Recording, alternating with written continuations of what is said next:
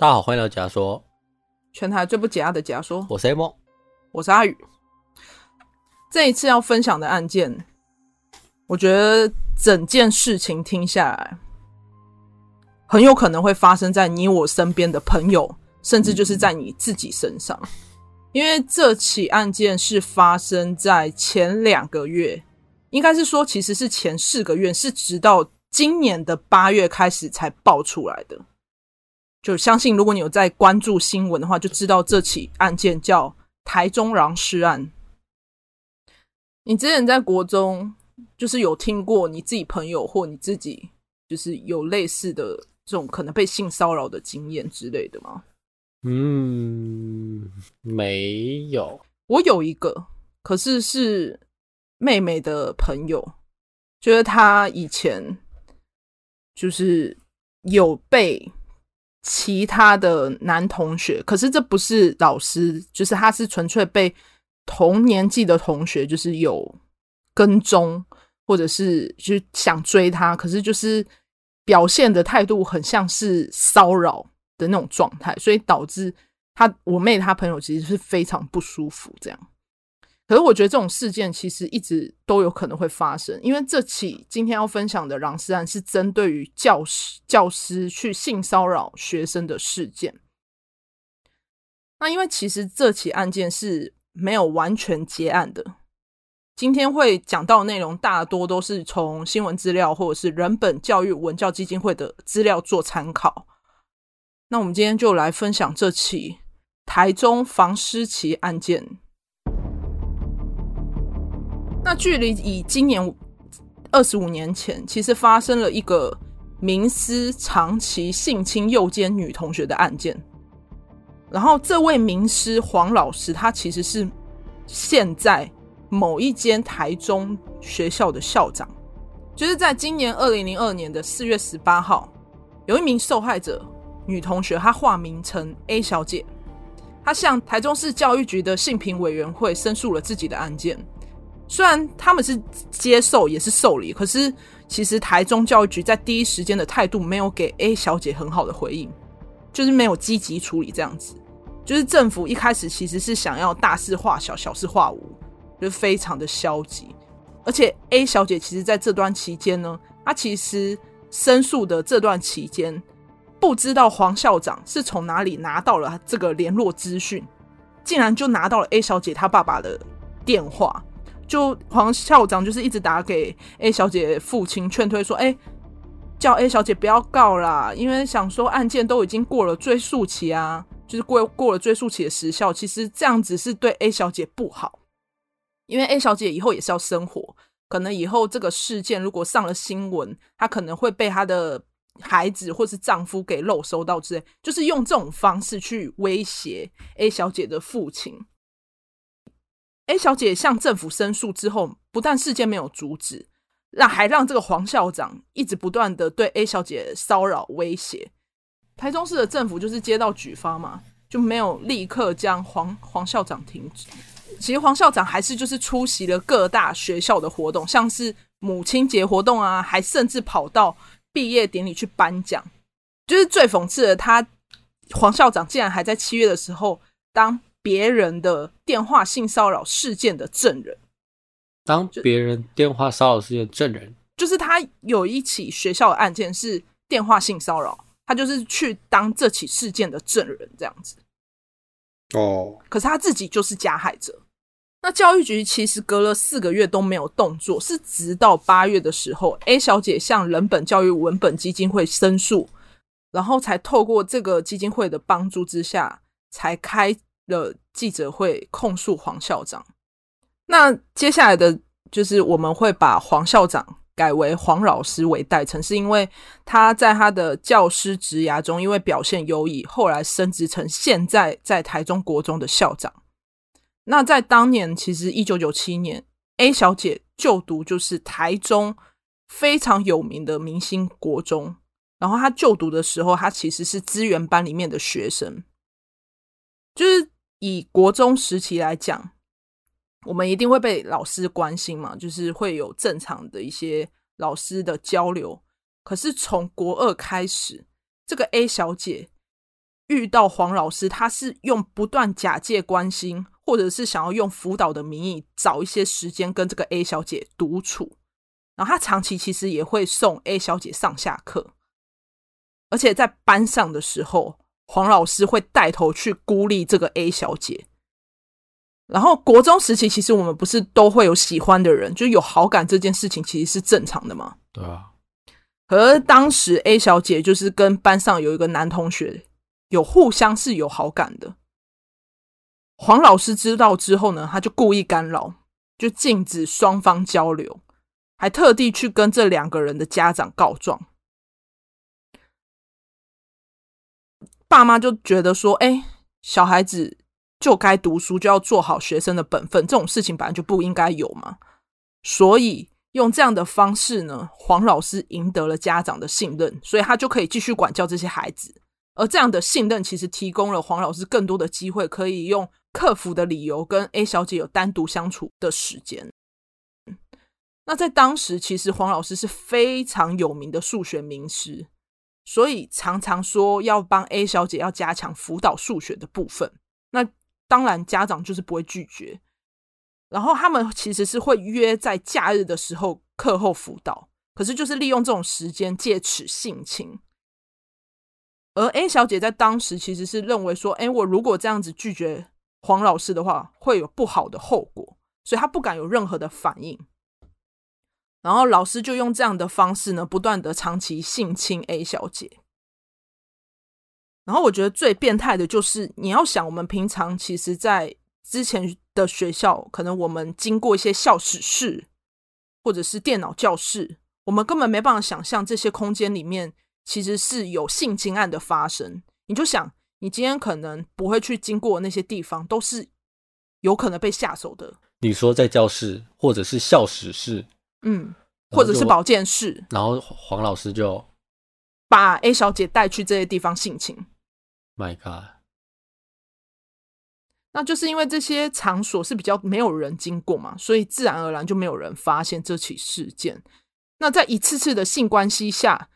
A 小姐就认为说，因为黄老师特别关爱自己，所以一直都不敢反抗老师的任何要求。然后黄老师其实也是这样子告诉 A 小姐说：“哎，你要好好珍惜这段关系哦，不要告诉别人。”所以他就是用这种方式去让 A 小姐觉得说，我们这段关系是不能被发现的。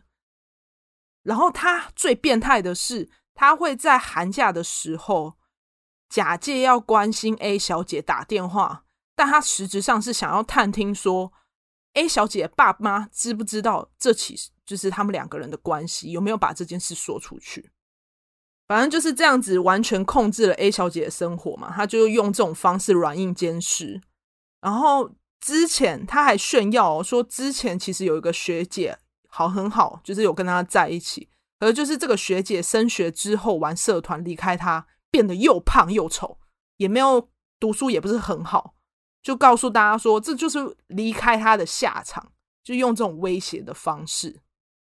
直到 A 小姐其实到了高三毕业，她想要脱离黄老师，可是那时候 A 小姐其实被洗脑成说以后也要当老师。可黄小黄老师是知道这件事情的，所以他就拿这件事威胁 A 小姐说，他在教育界的人脉很广，是可以让她考不上教甄的。所以用这样的方式呢，让 A 小姐没办法脱离自己，就让他们可以这样继续交往。而其实，在她毕业之后，事件没有结束。最变态的就是黄老师其实还会跑到 A 小姐的大学里面去跟踪她、监视她。他还会跑到他们系上的那个留言板去匿名在上面骂 A 小姐，然后故意要骂她，讲她一些很难听的话，就是用这样的方式一直去骚扰 A 小姐。导致说她其实有多年的焦虑症，需要接受智商。那其实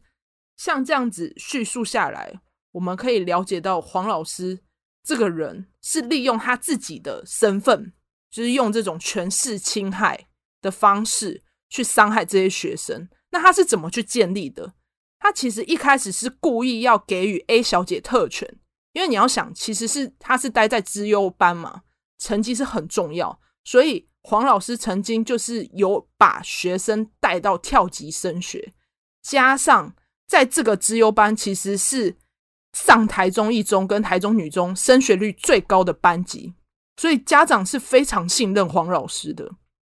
然后黄老师就跟 A 小姐的家长说：“哎，因为 A 小姐数学不好啊，要特别辅导。可是他在这段期间还不断的送礼物给 A 小姐，像当年不是有很贵的那个哈电族的电子词典，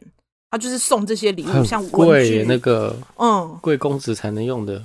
对，所以他就是故意用这种方式在讨好家长，也在同时讨好 A 小姐。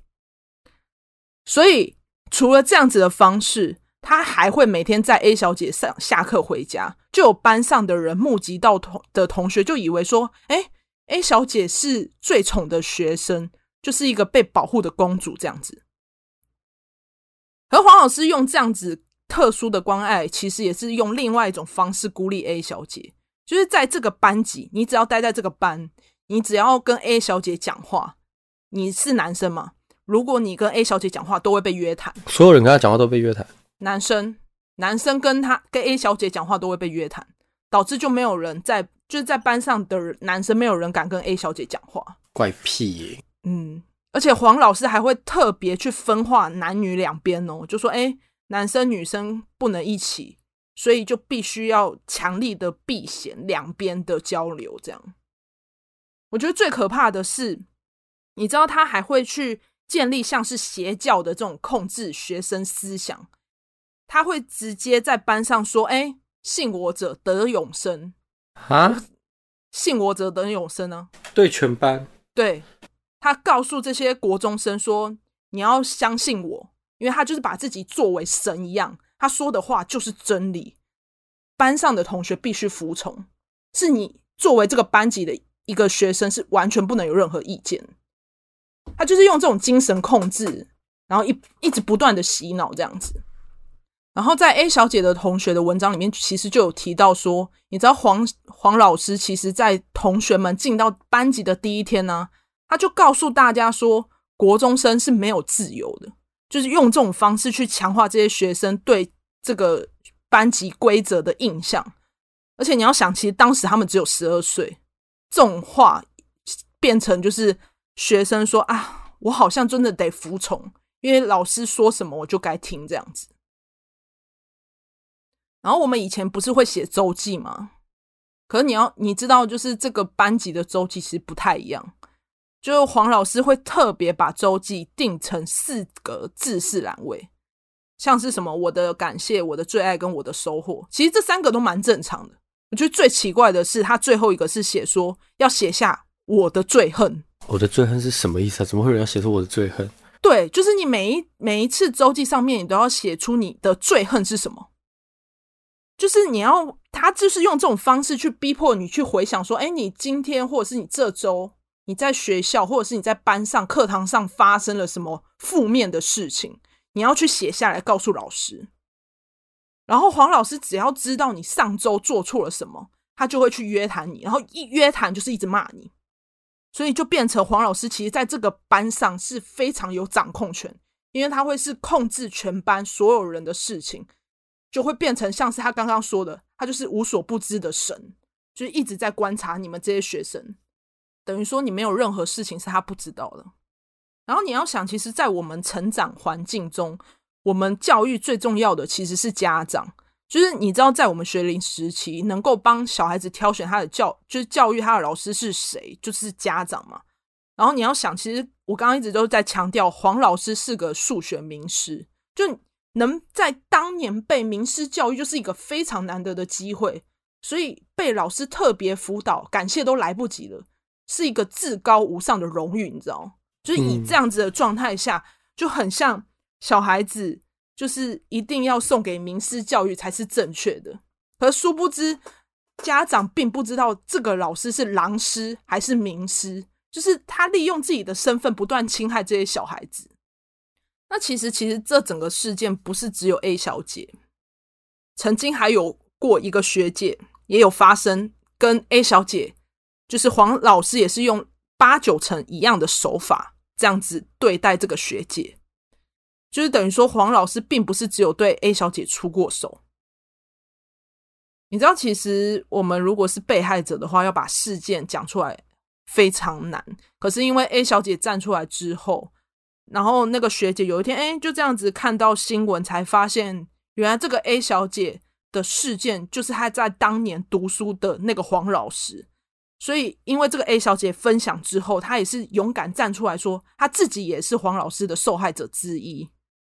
而且学姐其实是比 A 小姐大好几届的学生，可是因为学姐其实是当时黄老师补习班的学生，她不是资优班的，她是普通班。可是因为当时黄老师的补习班不是那么好考，你是要考试才能进去的，而且你考进去其实就是一个肯定，所以家长就是非常信任她这样子。然后某一次，这个学姐其实在国二就是补习完之后比较晚嘛。所以她就在等公车，然后黄老师就主动关怀她说：“哎，这么晚了，我可以载你回家。”所以就是这种好几次的关心，就是想说她就补完习比较晚，就这样一直载她，载她回家之后，他们就建立了良好的关系嘛。可是因为学姐的成绩没有像资优班那么好，然后黄老师其实是会去鼓励学姐说：“哎，只有黄老师看得到学姐的优秀。”黄老师可以帮助她的成绩更好，就是用这种方式去取得学姐的信任。然后其实这个学姐家境不好，然后他黄老师就会一直去又用一样方式送她礼物，然后带她去吃大餐。所以学姐就觉得啊，这样过了一个很舒适的生活，从爸妈得不到那种有钱人的生活，所以他就很享受，就是在黄老师给的这种物质上面的东西。就因为这样子，就建立了一个新的亲密关系。那就是这样子的关系下，又不断的接送，又用什么加强数学借口，他们就一直有独处的机会嘛，有这种时间。然后学姐就觉得啊，是有专宠，就有专宠资格。然后在某一次的接送，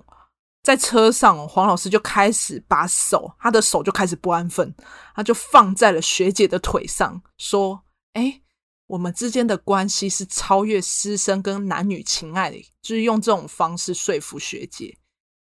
就是会用利用独处的时间摸她的胸部、大腿，或者是用下体磨蹭，然后就不断去说服，他就告诉学姐说：“哎，我们这样子是有情义的男女，是很正常的行为。”然后以前其实。你有听过漏鸟侠吧？就是那一阵子，其实很多对啊，在我们小时候很有名。对，漏鸟侠的案件是很多的。然后这个学姐其实也遇过，所以她的潜意识中是觉得漏鸟是很恶心的。然后再一次，就是黄老师这一次脱下他裤子了，他想要侵犯学姐，他想要就是做那件事。可是学姐就强力的拒绝他，因为他没办法认同说。用这样的方式有感情连结，所以黄老师是没有得逞成功。可是，在之后，其实学姐在上高中之后就不断献殷勤，然后就是一直想要带她出去啊，还带她去饭店里面吃把费啊。可是，就是上高中之后，学姐有认知到这样的关系其实是不对的，就是也受够。你知道，其实黄老师会一直告诉他的家人说：“哎，他上了那个高中之后去参加社团或者是活动，说这个是。”诱拐男人的行为，他说他管太多，他就是故意用这种方式，他就是告诉他爸妈，然后导致他爸妈就又管他管更严，所以这样子其实导致学姐是更加反弹，然后他有这样子的自我意识情况下，他在黄老师车上就开始去跟他吵这些问题，然后黄老师其实当下也可能觉得这个这个学姐已经不是他当年可以控制的那个小女孩了，可能又找到了新的专宠。所以他就放弃了跟学姐的关系，他们就开始就没有继续来往，就断了这个关系。那今天因为事件有点长，我们要先断在这里。那我们下一集呢，就会讲到，我们会回到 A 小姐整个案件的脉络跟事件的细节，因为它最重要的事件的问题点是追溯期过了嘛。那我们就会讨论到这部分。那今天的事件就先分享到这里，我是阿宇。我是 A 梦，记得要追踪我们，拜拜，拜拜。